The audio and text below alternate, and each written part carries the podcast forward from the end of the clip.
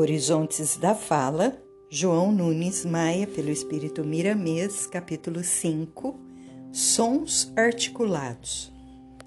Não deve faltar nas articulações dos sons o sublime magnetismo da alegria. Falar a alguém sem amor é o mesmo que doar algo a alguém com as mãos fechadas.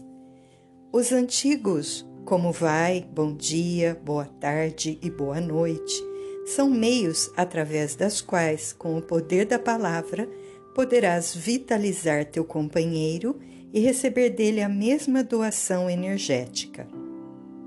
Não podes imaginar, por enquanto, o quanto poderias receber em se tratando de almas que já armazenam no coração rutilantes dotes espirituais. Muito mais. Toda harmonia de sons é agradável ao espírito, esteja ele em qual estágio evolutivo e, principalmente, na escala em que se encontra o homem. Se já ouviste falar das benfeitoras massagens orientais da acupuntura e de determinados exercícios rítmicos para que seja liberada a energia coagulada em determinados pontos do corpo, é bom que saibas que a palavra educada de um iniciado produz os efeitos mencionados e ainda mais, porque estimula em quem ouve, como em quem fala, um alcance maior na aquisição da fé, e esta faz vibrar com grande vigor os centros de força, que acionam as glândulas internas na segregação de variados hormônios, garantindo um bem-estar indizível ao coração. Jesus era mestre nessa arte de falar curando, de falar instruindo, de falar libertando os corações. E ele dizia aos seus discípulos: Vós que me acompanhais, podeis fazer muito mais do que eu estou fazendo. Que não cheguemos a tanto, porém, agarremo-nos ao esforço todos os dias para que possamos alcançar o melhor para que o nosso verbo se harmonize com as leis espirituais do universo e comece a transformar o próprio falante em orador de luz, levantando caídos, saciando a sede do coração, vestindo os nus de entendimento e revestindo de paz os desesperados. Na verdade, a boca foi feita também para comer, mas alimentar não é porventura uma conversa em dimensão diferente com os órgãos?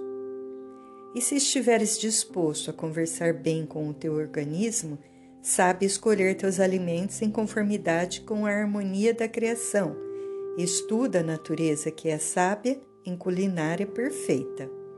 O teu laboratório é incomparável na concentração de vidas para vidas.